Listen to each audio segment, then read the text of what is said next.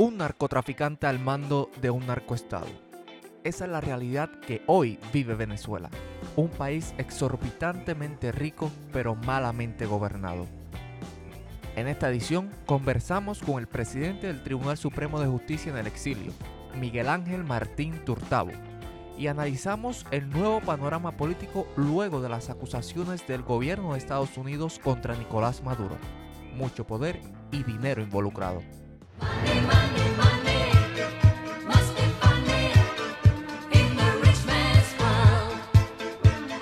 Hola, bienvenidos. Mi nombre es Henry Rodríguez Gracia y este podcast en tiempos de pandemia es traído a ustedes gracias al internet y es que estoy conectado con todo el equipo vía online. Eh, por ahí está Luis Marín Martínez, ¿cómo estás? Saludos Henry, estoy bien. Un saludo a ti, a los invitados especiales y al panel y a todas las personas que nos escuchan. Eh, también nos acompaña Joel Cosme. Saludos, Joel. Saludos, es un placer estar aquí nuevamente en estos tiempos de pandemia. Les mando un saludo a nuestros invitados, un placer. Eh, también nos acompaña Albert Torres. Saludos, Albert. Saludos muchachos y saludos a, a, nuestros invitados especiales, ¿verdad? Y como dijo muy bien dijeron mis compañeros, en estos tiempos de pandemia es importante hablar de estos asuntos. Y nuestra eh, dama del panel, Alondra Negrón. Saludos, Alondra. Saludos, Henry, saludos, compañeros, y saludos a nuestros invitados en, la, en el día de hoy. Eh, bueno, ayer jueves 26 de marzo, el Departamento de Justicia de los Estados Unidos inculpó a Nicolás Maduro por narcotráfico y narcoterrorismo y hasta ofreció 15 millones de dólares en recompensa por información que permita su arresto. Esta suma es la tercera recompensa más alta en la historia de los Estados Unidos. Para hablar sobre esto y sobre muchas cosas más, nos acompaña desde los Estados Unidos el licenciado Miguel Ángel Martín eh, Tortabo, presidente del Tribunal Supremo de Justicia en el exilio. Bienvenido, licenciado. Gracias a todos por la, por la invitación y por haberme incluido en este grupo de muchachos. Un placer para nosotros y gracias por aceptar la invitación. También nos acompaña eh, desde Madrid nuestro amigo José Miguel Martín. Saludos, José, ¿cómo estás? Un saludo a todos. Muy bien, ahorita en cuarentena por acá. Este, muy bien. Pues vamos a empezar con algunas preguntas que tiene eh, Luis sobre el COVID en, Venezuela. Saludos. La pregunta eh, va dirigida, ¿verdad? En, en, el portal de John Hopkins, la universidad ha reportado que Venezuela hay aproximadamente 107 casos. Claramente se tiene que hacer la salvedad que esto es lo que el régimen reporta. Eh, la primera pregunta sería, ¿verdad? Que ha trascendido en los medios que Maduro ha pedido al Fondo Monetario Internacional eh, un préstamo de 5 mil millones de dólares para afrontar el COVID-19, pero que los mismos fueron denegados. Es decir, que un, infructuoso ejercicio por adquirir recursos económicos para hacer frente a esta pandemia, el régimen venezolano está desprovisto de recursos. Quisiera saber cuál es la capacidad de equipo médico que tiene Venezuela en estos momentos. Es decir, pruebas, ventiladores, médicos, recursos de la pandemia del COVID-19. Bueno, gracias por esta oportunidad. En, Venezuela, desde hace varios años, eh, existe una emergencia eh, humanitaria por, por la carencia de insumos de alimentos y de, y, de carencias en condiciones mínimas en sanidad. Incluso estoy hablando de hace ya varios años producto de un despojo que ha ocurrido en, la, en las actividades más importantes del país, como es la, zona la petrolera, la industria petrolera, la industria minera, la industria de la agroindustria. Es decir, no existe la capacidad de producción en Venezuela para poder, eh, eh, para poder mm, recompensar o, para que exista la, el consumo eh, a los venezolanos. Y por eso es que además se ha producido una, un desplazamiento forzado de personas, que es la segunda quizás eh, más importante en, el, planeta desde hace muchos años, en donde han salido más de 4.500.000 personas. Se habla de casi ya 5 millones de personas. Esto es algo que no es normal, porque en Venezuela no existe una guerra como tal, sino que existe un régimen que de una forma banal le ha hecho mucho daño a la población. Es decir, ya en Venezuela no existían las condiciones em, sanitarias ni alimenticias. Ahora con la llegada de la pandemia, los hospitales principales del país que dependen del Estado eh, venezolano no, no, tienen camas, no tienen aire acondicionado, no tienen eh, medicamentos, eh, los niños cuando nacen los colocan en unas cajas en el piso, en fin, no existen las condiciones mínimas para eso. En mi opinión, y así yo lo he declarado oficialmente, Venezuela está a las puertas de una situación de catástrofe,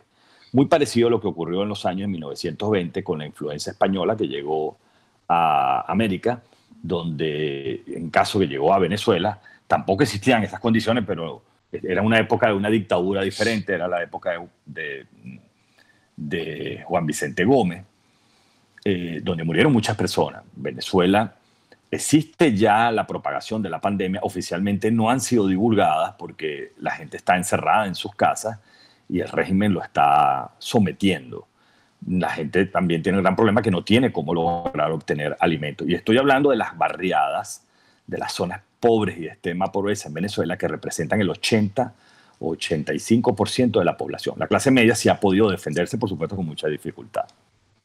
José Miguel, no sé si quiera añadir algo a eso. Este, bueno, como efectivamente, como, como acaba de señalar mi padre, es muy llamativo lo que, lo que está sucediendo en Venezuela, porque este virus, o sea, este virus es real. Este virus está paralizando el mundo ahorita. Nos encontramos con un caos mundial, pero Venezuela ya desde hace años estamos en un caos, ya de, de, de unas magnitudes que ya no podíamos eh, controlar. Este, esto, esto, esto es como un huracán, lo que, lo que está pasando ahorita en Venezuela, pero, pero, estas, pero todas estas cosas se están dando y hay que analizar un poquito más a fondo el, el juego ahora planteado. Albert. Entonces, eh, podemos decir eh, que entonces, ¿verdad? Según lo que nos han expresado y según lo que hemos visto también, que entonces eh, estos datos que esta mañana pude ver, WordPress, ¿verdad? Que está haciendo los datos eh, mundialmente del COVID-19, reporta que Venezuela ha reportado 107 casos positivos, de los cuales solamente ha habido una sola muerte. ¿verdad? Eso es lo que se ha trascendido.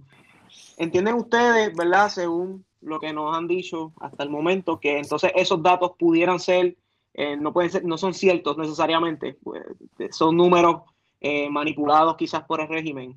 ¿Qué, ¿Qué piensan de esos datos? Sí, los datos del régimen están totalmente manipulados. La, pandemia de la enfermedad por el coronavirus tiene ya tiempo en Venezuela. Eh, incluso se, está dimensionando eh, que en la medida que se propaga la pandemia, mm, lo que pasa es que ocultan la información de las cifras reales. No vamos a tener cifras reales. En Venezuela tenemos años, por ejemplo, en el tema de inflación, que es un tema de economía Venezuela tiene años que no publica sus índices de inflación. Venezuela tiene años que no publica los índices de, la producción petrolera que sabemos que, cada vez es, menor. Eh, es decir, es un régimen que, ya lo dije claramente, actúa con banalidad, es decir, su intención es causar el daño, no es una cosa que es una torpeza o es una mala preparación, no. Están haciéndolo con una intención porque de esta manera controlan políticamente y controlan a los ciudadanos y las mentes de los ciudadanos. Esto ha sido parte de una estrategia que, tiene escrito el régimen y que no pertenece solo a Venezuela, sino que es un proyecto generado desde una organización eh, que se llama el Foro Sao Paulo. El Foro Sao Paulo integra movimientos criminales eh, de una izquierda peligrosa. Yo no, no quiero calificar si hay si, es buena la izquierda o la derecha como ideología, pero existe una izquierda peligrosa, unos movimientos eh, y que su finalidad es el control político y de, un control de poder político de la población. Y eso es lo que está ocurriendo en Venezuela.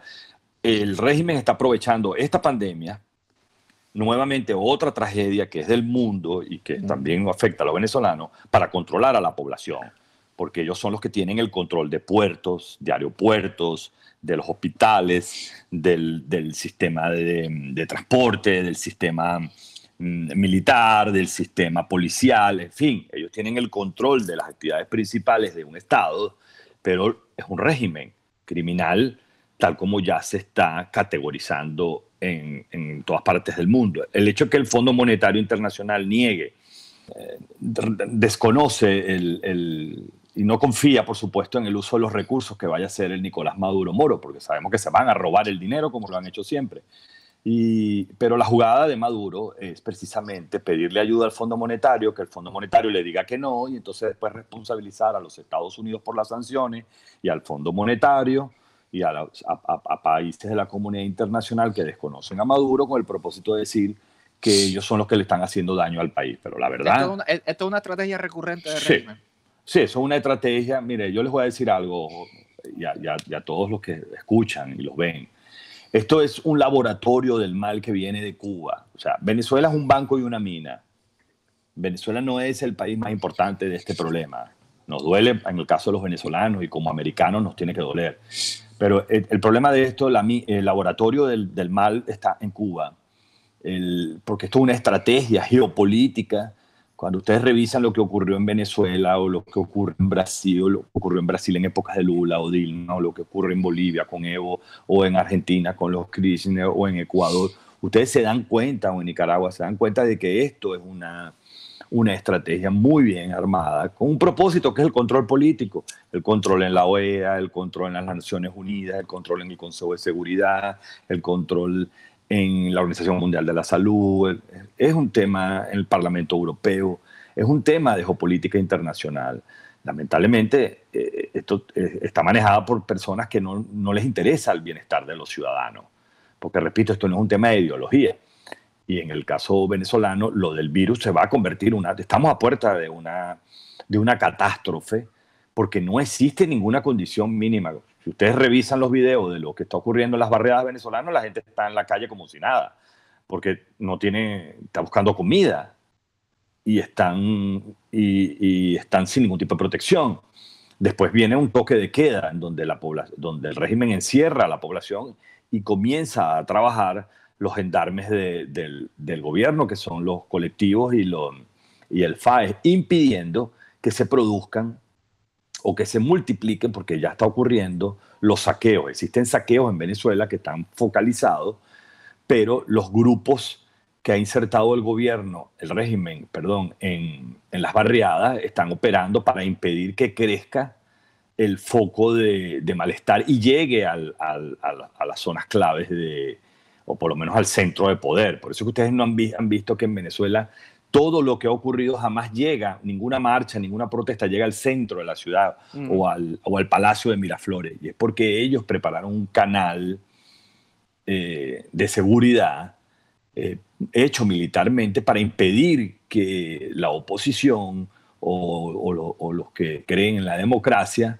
eh, vayan a reclamarle al, régimen. Y por eso que nunca pasa de un reclamo de una zona eh, en el este de la ciudad, en el caso de Caracas, en el este de la ciudad. Y esto es un control que ellos tienen muy inteligentemente. Sí, la otra pregunta que tengo va básicamente al otro tema de la noticia que trascendió ayer, y es una pregunta de coyuntura que tiene que ver con la acusación de Estados Unidos. Y es si el gobierno norteamericano aprovechó la crisis por la pandemia del coronavirus y la caída del precio del petróleo es un Maduro debilitado.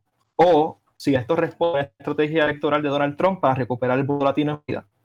Eh, hago un comentario, y es más bien la caída del petróleo, que es que según la acusación hay datos y hechos que se expanden hacia 20 años atrás e igualmente ha habido caída en el precio del petróleo. Por eso va la pregunta si esto pues, responde a una coyuntura que favorece más a un asunto electoral o responde a realmente un interés de una acusación eh, formal y directa. Esto es algo que viene, eh, primero eh, no es una sanción del gobierno de Estados Unidos, es un, una medida judicial hecho por el, Departamento de, de de justicia y en la cual los fiscales mm, de tres, eh, tanto el fiscal general de la República como tres fiscales, eh, el de Nueva York, el de Arizona y el de Florida, eh, presentaron varias acusaciones eh, contra Nicolás Maduro Moro, contra Diosdado Cabello, contra la persona que ejerce la, ilegalmente el cargo de magistrado como presidente allá en Venezuela, Mike Moreno, y entre otros, y algunos militares y algunas personas de la FARC. Eh, esto es algo bien interesante. Primero porque no es una sanción, repito, del gobierno de Estados Unidos, sencillamente es una, es una acción judicial. Esta acción judicial eh, son investigaciones que se vienen realizando el, gobierno de Estados el sistema judicial de Estados Unidos eh, desde hace muchos años, incluso desde la época en que ocurrió lo de las computadoras Reyes, de Reyes, ¿se acuerdan? En Ecuador. Desde ahí comenzaron a hacer unas investigaciones y revisar la vinculación. Aquí lo, histórico de esto es que primero no se le está haciendo un tratamiento a un contra un presidente. La, la orden de aprehensión eso quería preguntarle. no es contra un presidente, no es como el caso de Noriega, por ejemplo. Aquí es contra una persona que no está reconocido como presidente por lo menos por 60 países. Exacto. Entre ellos el gobierno de Estados Unidos. Y, y, la acusación es bastante enfática y expresamente reconoce que fue presidente, es ciudadano y actualmente un, un, gobernante de facto. Es como, como lo presenta la acusación. Sí, eh, ah, por, eso, es que menciona, primero hay varias cosas. Primero, un hecho histórico porque no es una sanción del gobierno de Estados Unidos, no, es una investigación judicial que tiene muchos años y que vincula a un grupo de personas a un cartel de narcotráfico y de terrorismo, porque están involucrados dos altos personeros de las Fuerzas Armadas Revolucionarias de Colombia. Es decir, eh, y hay pruebas que son las pesquisas que, por las cuales se produce la decisión, no, no es un, recuerden que es la apertura de un juicio donde se produce unas medidas cuya, mm, eh, cuya finalidad es precautelativa, es decir, no es definitiva, pero la orden de aprehensión permite eh, activar varios, mm, varias mm, acciones que ya las voy a explicar, que es importante que la tengan en cuenta eh, en la cual involucran a estas personas a un cartel de narcotráfico y de terrorismo. Inmediatamente se activa una legislación que, que, es la, como se le conoce aquí en Estados Unidos, la Patriot Action, que fue con la caída de las Torres Gemelas, ¿recuerdan? Ahora se le llama Freedom Action, es la misma eh, legislación que permitió que el, el gobierno de Estados Unidos actuara en el caso de Bin Laden y de Suleiman, ¿no? Es decir, que hoy en día puede perfectamente el presidente de los Estados Unidos activar esta legislación de la Freedom Action y, mm, y realizar cualquier acción porque es para cuidar los intereses de la nación norteamericana.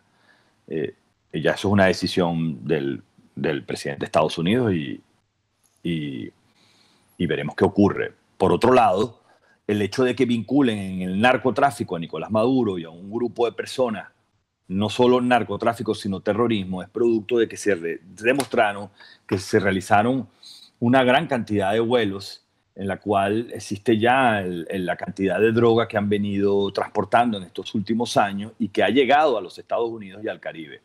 Muchos de los asentamientos de, por ejemplo, la FARC, una vez que lograron llegar a un acuerdo en, Colombia, en la época de la presidencia de, Santos, eh, en la cual hubo la intermediación de Cuba y del Vaticano, en la parte norte de, sur del lago de Maracaibo, la zona Venezuela, eh, más de 2.500 eh, militantes de las Fuerzas Armadas de Cooperación han estado operando y la FARC está transportando droga de Colombia para Venezuela y de Venezuela va para el Caribe, para Europa y, para los Estados Unidos. Por eso es que le digo yo que Venezuela es un banco, es una mina, es un aeropuerto, es un puerto perfecto porque no, no hay ninguna persecución porque el régimen ha venido tolerando, y esto no es de ahorita, esto es de la época del señor Hugo Chávez. Claro que bueno, el señor Hugo Chávez como ya murió, entonces bueno. Eh, no es jurisdicción. Ya, ya, la jurisdicción no llega, ya eso le corresponde al inframundo eh, manejar eso, ¿no? No, no nos corresponde a nosotros, ¿no? Sino a, a, Deus, que es el Dios del inframundo. Exacto, exacto. Sí, sí. Sí, desde que sale esta noticia en el día de ayer, definitivamente Venezuela ha estado en los ojos del mundo. eh, inevitablemente también se ha generado diversidad de opiniones sobre, sobre el tema y me gustaría preguntarles en específico si cree que estas acusaciones, en lugar, en, lugar de lograr su objetivo, lo que ocasionen sea que se refuercen las Fuerzas Armadas y, y los aliados de, de Maduro.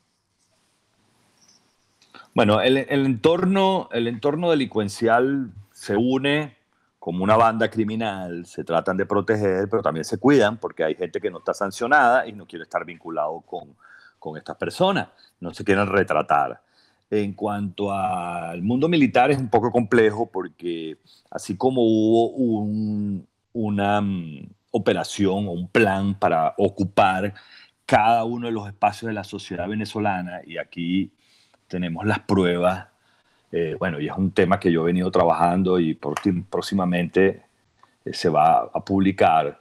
Hay un convenio entre Cuba y Venezuela para cada una de la para la invasión venezolana, es decir, para la parte radioeléctrica, para la parte de la prensa, para la parte de las universidades, para las para las empresas privadas, para la industria, para el comercio, para una invasión, una invasión de parte de quién? De Cuba con Venezuela. Es decir, yo, tengo todas todos los convenios que firmó Venezuela con Cuba y ustedes se van a dar cuenta cuando se publique que hay un convenio para ocupar la, la, eh, el sistema eléctrico, otro para ocupar el sistema petrolero, otro para ocupar, y bueno, hay uno para ocupar, eh, para invadir las Fuerzas Armadas y, fueron eh, realizando durante varios años operaciones de, de, de sesgo ideológico en las Fuerzas Armadas fueron creando organismos paralelos para controlar a las Fuerzas Armadas, es decir, existe una figura que le llaman el SODI, existe, que son eh, funcionarios que le ponen al lado de cierta jerarquía, generan también, eh, rompen totalmente con el, el, el, sistema que tenía la Fuerza Armada, incluso desde el punto de vista legal. Pero existe, y a mí me consta, y lo digo con propiedad, existe una reserva moral en Venezuela de la Fuerza Armada, porque la generación actual de comandantes y de altos generales, de, altos oficiales, eh, ellos vivieron la democracia en Venezuela.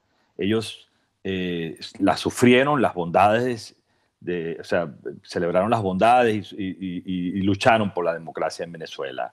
Es una generación en donde hay personas entre 50 mm, años y, y entre 30 y 50 años también está una generación que es la generación que crió Chávez, por decirlo de alguna manera, en la Fuerza Armada, eh, con estos principios bolivarianos, dogmática, sesgada, eh, pero ellos saben que está ocurriendo algo malo porque no está llegando la... Ellos también tienen el mismo problema que tiene toda la familia venezolana, para que lo sepan. La mayoría de los militares sufren la falta de alimentos, la falta de medicina, ellos tienen esposa, tienen hijos, tienen primos, tienen hermanos, tienen sobrinos, y esa reserva moral es a la cual yo siempre le hablo, porque esa reserva moral sabemos que son los que pueden hacer los cambios más dignos de Venezuela, como ha ocurrido en el pasado. Históricamente Venezuela ha tenido generaciones que se han unido para lograr las liberaciones contra las tiranías. No es la primera vez que ocurre esto en, el continente y, en Venezuela tampoco. Tenemos 23 años en este socialismo que realmente no es un socialismo, esto es un comunismo, esto es una dictadura, un régimen criminal eh, que tiene relaciones con la FARC, que tiene relaciones con el narcotráfico, es decir, no, es solo un, partido político que llegó a, un, a a controlar eh, políticamente en la presidencia de la República, sino que tiene conexiones con el narcotráfico, tiene conexiones con organizaciones criminales eh, de, de, Asia. Eh, ahí está el ahí está semillas del Hezbollah, semillas de, de, Irán. O sea, que estamos hablando de terrorismo. Esto es un peligro. Esto es un peligro porque incluso Venezuela estratégicamente tiene, geográficamente, tiene una estrategia militar, porque eh, nada más las islas en Venezuela eh, comprenden, bueno, como lo es Cuba, como lo es Cuba, y por eso es que tiene un Guantánamo. Cuando ustedes revisan la historia de Cuba, se dan cuenta cómo, cómo nace Guantánamo en Cuba. Entonces Venezuela es un peligro y hay que, hay que manejarlo. Mm, bueno, ya para terminar, creo que, que, con este punto eh, es, un, es, un, es un régimen que tiene un control militar, hay un control militar, pero, y lo hablo con propiedad, existe una reserva moral importante en las Fuerzas Armadas y nosotros apelamos a ella. No estoy hablando del ministro, ni estoy hablando del jefe del CORE, ni, de la Guardia Nacional, porque la Guardia Nacional se incorporó eh, incorrectamente al, sistema de las Fuerzas Armadas, porque es una policía política, ni estoy hablando del FAEX, que es como que son los gendarmes del régimen, ellos no son militares. Eh, no niego que estén entrenados porque están entrenados en Cuba, en Rusia, en China, pues y eso es una realidad. Con esa mente, eh, nuestro amigo Joel tiene una pregunta eh, muy interesante y pertinente. Sí, bajo esta coyuntura, vuestro no, yo tengo realmente dos preguntas. ¿Verdad? ¿Podemos considerar entonces a Venezuela como un narcoestado? Y la segunda pregunta va dirigida a cómo se ha debilitado el poder judicial para poder el régimen de Maduro tener el control que usted menciona en, sobre Venezuela. Sí, eh, bueno, Venezuela no solo es un narcoestado, es un, narco, es un estado narcoterrorista, porque está el narcotráfico y está el terrorismo. Pero también es un estado fallido, para contestar la segunda pregunta, un estado fallido porque no hay justicia en Venezuela. El sistema de justicia en Venezuela no funciona, no existe. Desde los órganos jurisdiccionales, judiciales, o sea, llámese tribunales, como fiscalías y como órganos policiales. Es decir, ahí existe un control absoluto del sistema de justicia, del sistema policial y del sistema del Ministerio Público Fiscal. No hay una reserva allí. Eh, no, yo no niego que haya jueces honestos, porque sí los hay, hay jueces honestos, hay funcionarios judiciales que son, eh, que son buenos ciudadanos, pero lo que tienen es miedo, porque eh, si ustedes revisan nada más la foto de toda la cantidad de personas que están presas en Venezuela, política, los llamados presos de conciencia, ustedes se van a dar cuenta que el 80% son militares. Y estos militares están presos eh, y, han sido torturados. Entonces, imagínense una unidad donde hay un coronel, perdón, donde hay un general, un coronel, un teniente, un subteniente, entonces cogen al subteniente, cogen al coronel, los torturan, entonces rompen, rompen con la línea de mando, rompen y tienen que armarse mejor.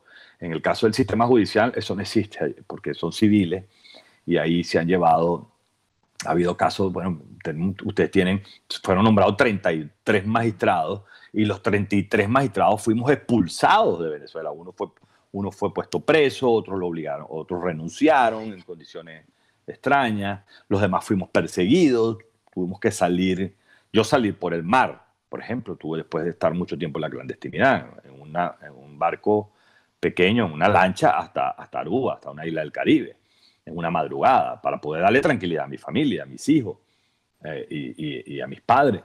Entonces, y hemos sido allanados, nuestras viviendas, familiares nos han puesto presos, en fin. Esto es un régimen criminal que no sale de otra manera. Aquí no sale con negociación política ni con elecciones esto, a los criminales solo hay una forma de atacarlo y es con la ley, con la fuerza de la ley, con la fuerza de la, de la, este, de las acciones de fuerza que, que tarde o temprano se van a presentar en forma contundente porque no hay otra forma, no existe otra manera. Alondra. Eh, hace rato usted mencionaba la figura de Noriega, haciendo la salvedad claramente de que no podemos comparar a el Noriega de Panamá con el régimen de Maduro, que claramente ha perdido reconocimiento a nivel mundial.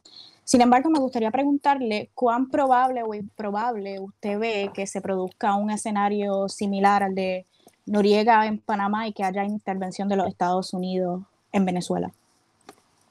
Sí.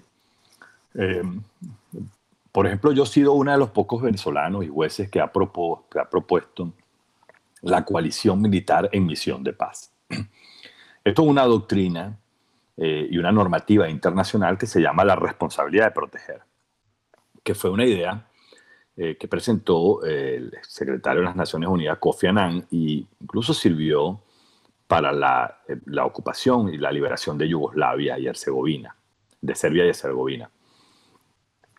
Ustedes recordarán allí que, que precisamente se utilizó la figura de la responsabilidad de proteger, en la cual cualquier país puede proteger a, los ciudadanos de otro país cuando su, gobierno o el Estado no permite la protección. En el caso venezolano se presentan todas las condiciones para que exista una coalición militar en misión de paz.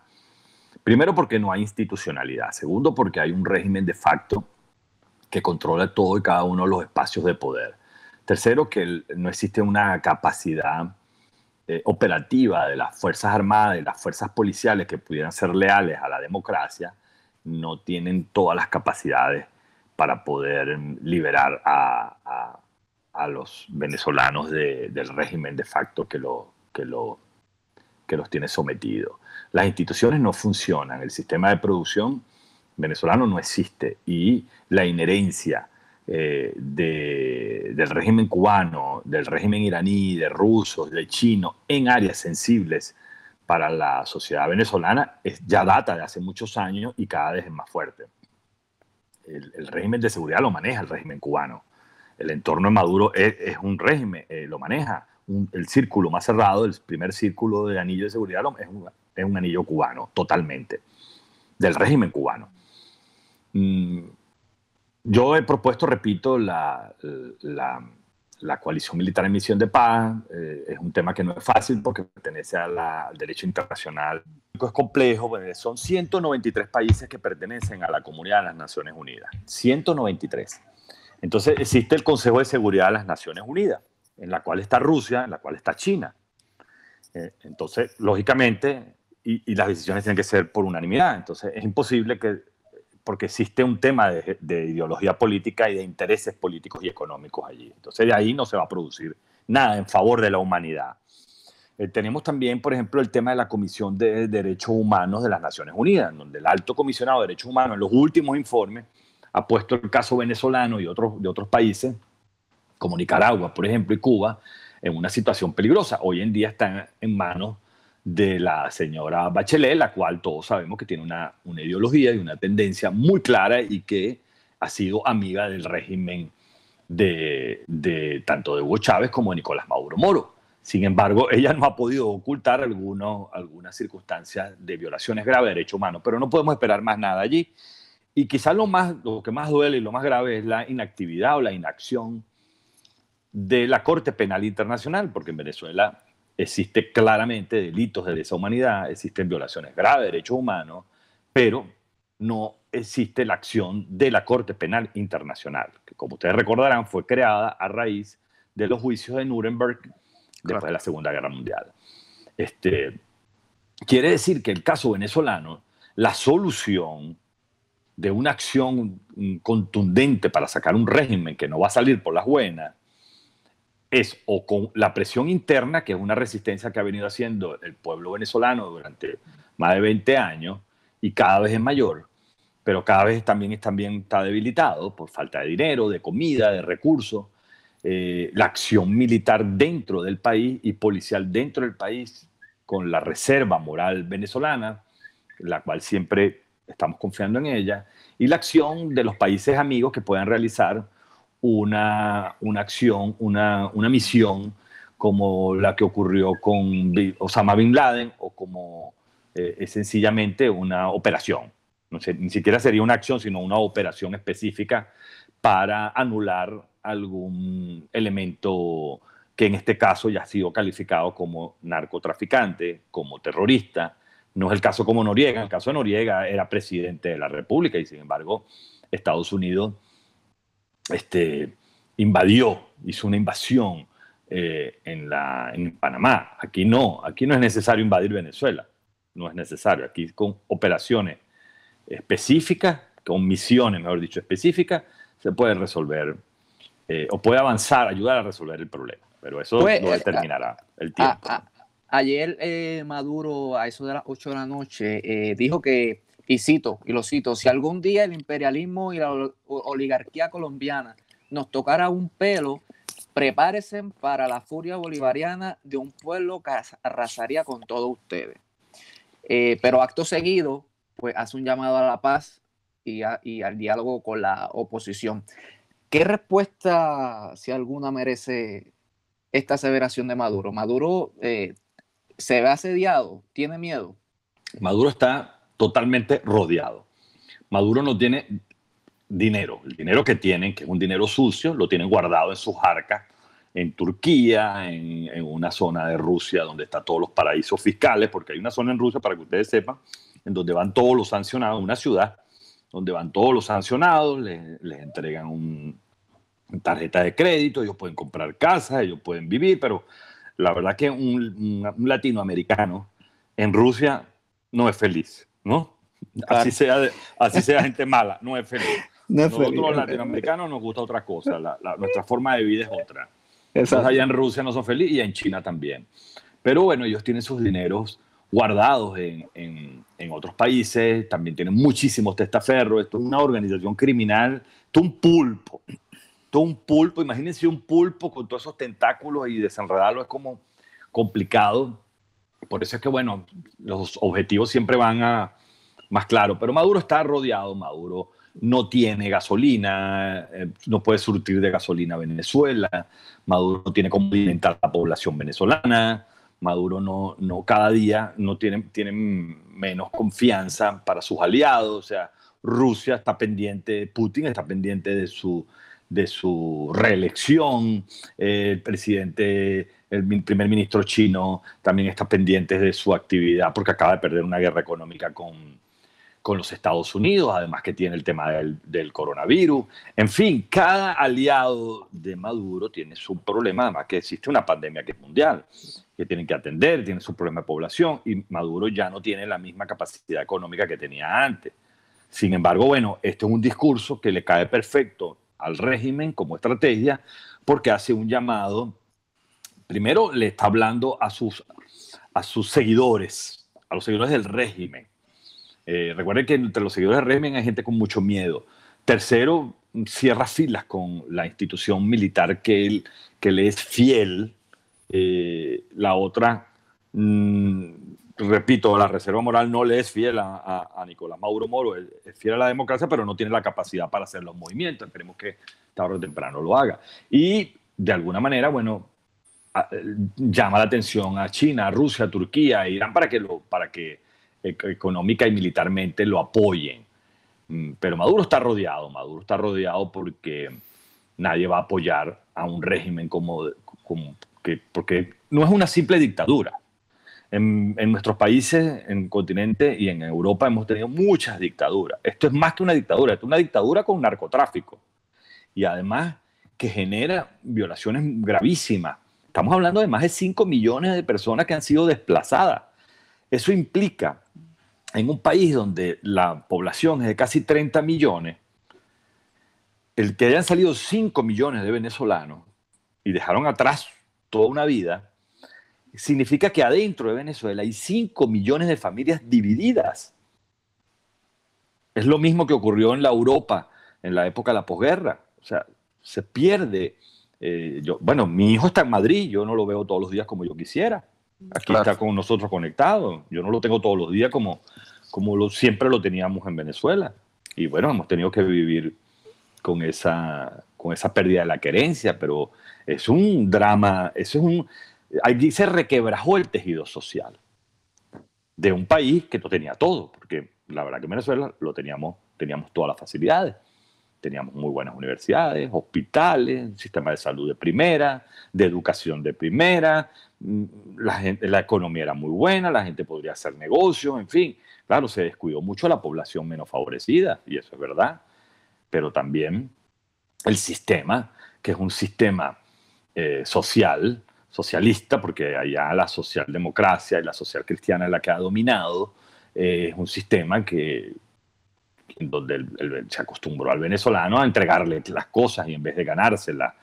Eh, en fin, eso generó el monstruo de Chávez. Pues. El pliego, el pliego acusatorio también dice que para allá, para el 2006, Maduro recibió de la FARC este, casi 5 eh, millones de dólares eh, es la única suma a la que hace alusión el Departamento de Justicia, pero le pregunto, ¿han habido algunos estimados de cuánto Maduro se pudo haber echado en el bolsillo con el narcotráfico en Venezuela? Bueno, es muy difícil hacer esa estimación porque hay dinero producto del narcotráfico, hay dinero producto de lo que llaman legitimación de capitales, en donde eh, por ejemplo, nosotros hicimos una investigación del caso de Odebrecht contra Nicolás Maduro y vimos que hubo un daño a la nación venezolana de más de 3 mil millones de dólares. 3 mil millones de dólares, imagínense eso. Eh, perdón, 2.5 billones de dólares. Billones, exacto. Billones. O sea, es una cosa eh, terrible. Mm, Además que Maduro, bueno, se logró demostrar que recibió soborno por los, solamente por el caso Odebrecht. Pero imagínense lo que es el tema mineral, de la minería, el tema hidrocarburo, el tema hidroeléctrico, el tema, además, el producto de narcotráfico. Es decir, la cantidad de dinero que tiene el señor Nicolás Maduro es invaluable porque está, algunas están en algunas arcas eh, a nombre de familiares, otros están a nombre de testaferro. Hay más de 420 millones de dólares que han sido congelados entre Sí, esas son las cuentas que las cuentas que, se- que están visibles, pero las que no sabemos. Sí. No, hay mucha, hay mucho. Lo que pasa es que eso es algo que una vez que tengamos el control del poder, se podrá hacer una investigación más, más a fondo y hacer una, un seguimiento de todos los bienes que han sido despojados, que han sido robados al pueblo venezolano. Pero lo de Maduro y sus secuaces, en la cantidad de millones de dólares que se han lucrado, bueno, es lo mismo que han hecho los mismos narcotraficantes de siempre, los mismos dictadores. O sea, es algo que es común, pues. Es común. Lógicamente, eso habrá que, que, que acometerlo en su momento. Albert.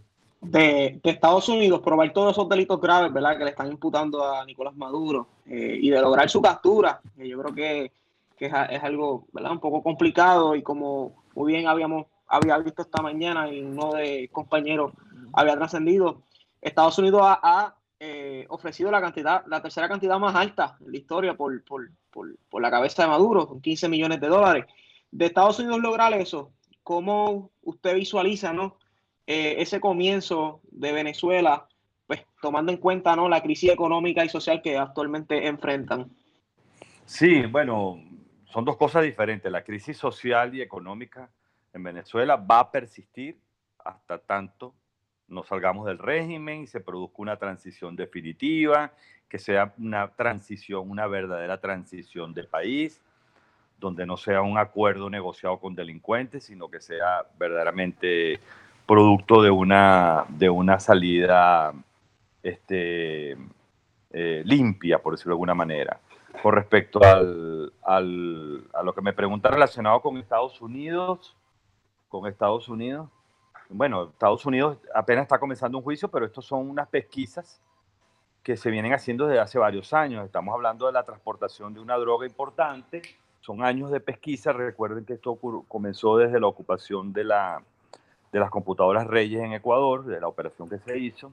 Ahí empezaron a encontrarse mm, la relación de la FARC con el narcotráfico y con el régimen en aquel entonces de Hugo Chávez Fría y de la gente de Ecuador, de Correa y, Colombia.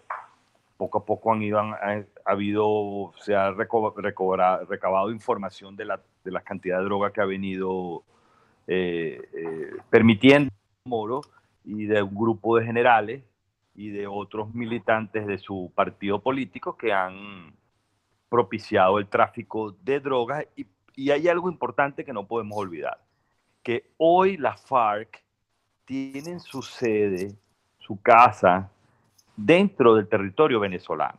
Es decir, el régimen de Maduro, violando el derecho a la soberanía venezolana, ha permitido que la FARC ocupe el territorio venezolano, no solo para operaciones, sino también allí viven los altos dirigentes de la FARC. O sea, y, si- y no les he mencionado el tema del Hezbollah y otros grupos terroristas peligrosos. De esto hay prueba, de esto hay testimonio. Eh, y por supuesto ahora viene el- la fase de enjuiciarlo, para eso tienen que ponerse a derecho, pero mientras existe la orden, el, indictment, que es la orden de detención que puede ocurrir en cualquier momento. Bien porque se produzca a través de alguna misión, como ocurrió en el caso Bin Laden o Soleimani, o bien porque dentro de Venezuela se produzca la- las capacidades operativas de las fuerzas militares o policiales que pudieran dar respuesta a, esta, a este requerimiento. Precisamente, eh, si ha habido tantos años de investigación, aproximadamente 20 años, según se desprende de- del pliego, ¿por qué acusar ahora? Eh, ¿Qué faltó que ahora lo tenemos? ¿O qué, qué, impedimento hubo para acusarlo antes?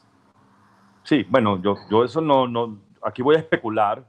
Claro. No, no tengo la información precisa, pero yo viendo la geopolítica, lógicamente desde que este país, Estados Unidos, está dirigido por el presidente Donald Trump y está en una posición en la cual él cuida mucho los intereses nacionales norteamericanos. Repito, aquí se ha descuidado la OEA, las Naciones Unidas, el hemisferio. Creo que ahora se está recomponiendo de alguna manera porque se están dando cuenta que hay que atacar al régimen cubano, hay que acabar con eso porque si no, no vamos a terminar nunca con esta hegemonía.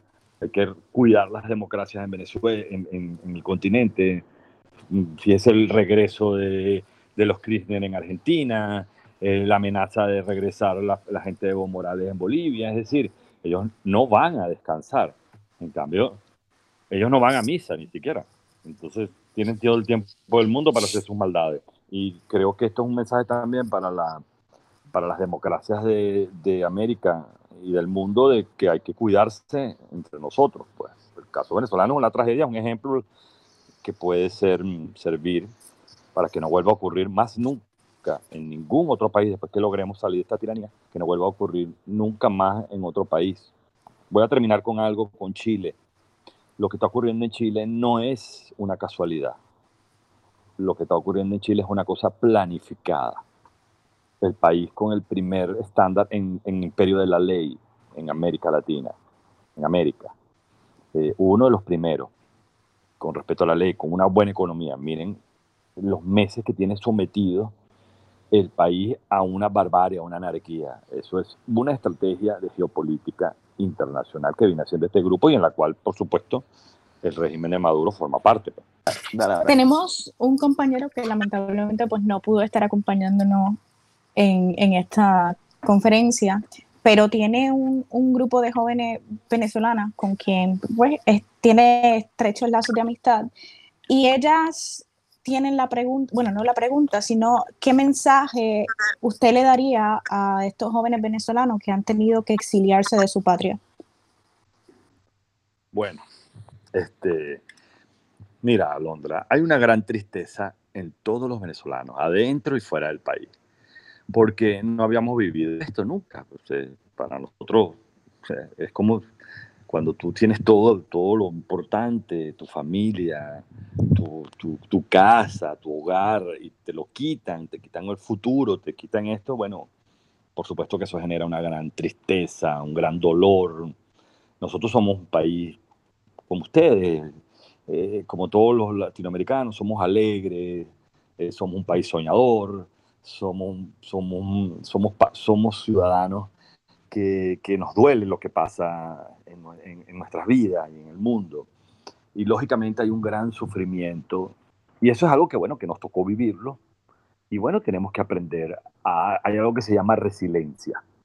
El caso venezolano y tiene que practicarse cuando salgamos de la tiranía. Primero, hacer todo, unir todo nuestro esfuerzo para salir de la tiranía. No hay otra. Esa es la tarea o la aceptamos o la, o la combatimos. Entonces, tenemos que combatirla.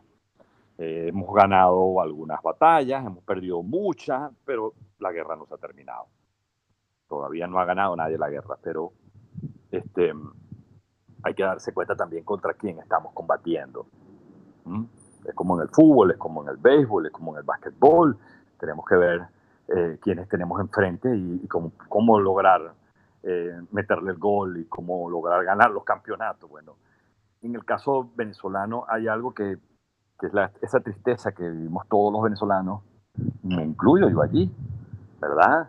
Eh, por no tener a mi familia unida, pues, eh, es la resiliencia. Es después de salir de esta tiranía, bueno, recobrar nuestras querencias y seguir hacia adelante. No hay otra, no hay otra.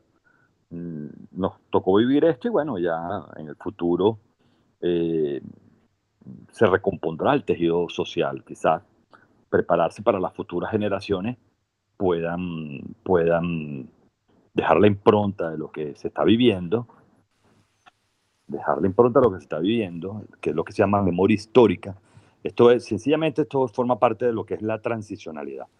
La transición tiene que dejar una memoria histórica para que no se olviden las futuras generaciones de lo que ocurrió. Permite la memoria histórica honrar a, los, a los muertos, en el caso nuestro, que ha habido mucho, mucha gente que ha muerto, que ha, que ha sufrido y que algunos hasta son desconocidos o son olvidados. Esa memoria histórica hay que dejarla. Lo otro es reconstruir el país, reconstruir el país con base a alegría, con base a nuestra querencia, nuestra idiosincrasia, eh, reconocer también y agradecer toda la ayuda internacional que hemos tenido. El venezolano a veces, este, y esto es algo muy, una, una apreciación muy personal, creía que se la sabía toda, porque, bueno, somos triunfadores, ganadores, y nunca pensábamos que nos podía pasar algo así. Entonces, fíjense cómo ahora valoramos más la solidaridad del, del, pueblo hermano colombiano, de los ecuatorianos. Miren, cuando yo tenía este, 18 años de edad, que estaba 17, 17, 16, 17 años, ya yo había comenzado a estudiar en la universidad, 16 años de edad. Y yo veía como ecuatoriano y colombiano, o sea, llegaron más de 2 millones de colombianos a Venezuela. Llegaron ecuatorianos, llegaron peruanos, ellos querían dar a luz en Venezuela, primero porque eran gratis los hospitales y segundo porque nacían venezolanos. En aquel momento hubo, pues, fueron recibidos, fueron recibidos, pero también hubo parte de xenofobia, porque ocurre en todas partes del mundo. Bueno, hoy a los venezolanos les ocurre algo diferente. Han tenido que salir del país, a pesar de estar formados, porque la gran mayoría de nuestros jóvenes tienen una formación académica, bueno, como son millones de venezolanos, ¿cómo atiende un país millones de venezolanos que llegan? Por ejemplo, Colombia, lo de Colombia es terrible. Entonces se produce xenofobia, se produce... Pero también hay un pueblo hermano que los ha recibido, eh, en fin, eh, forma parte de la vida. Creo que el mensaje es seguir luchando, combatir, que es lo que nos toca, y después en su futuro practicar todas las herramientas de la transición, entre ellas la resiliencia que quizás es la que vamos a tener que evaluar más. Bueno, juez eh, Miguel Ángel Martín Tortabu, le agradecemos mucho eh, su tiempo y sus palabras. Ya llevamos casi una hora de conversación, así que le agradecemos este espacio. Bueno, gracias a ustedes por, por, por esta oportunidad. Un, un, abrazo a todos y un beso fuerte a mi hijo y que Dios me lo bendiga por allá en Madrid. Sí, a José Miguel un también saludo, le enviamos, le enviamos eh, nuestro agradecimiento, José, gracias. No, gracias a ustedes. Me ha encantado el podcast. Gracias, gracias. Gracias. Saludos.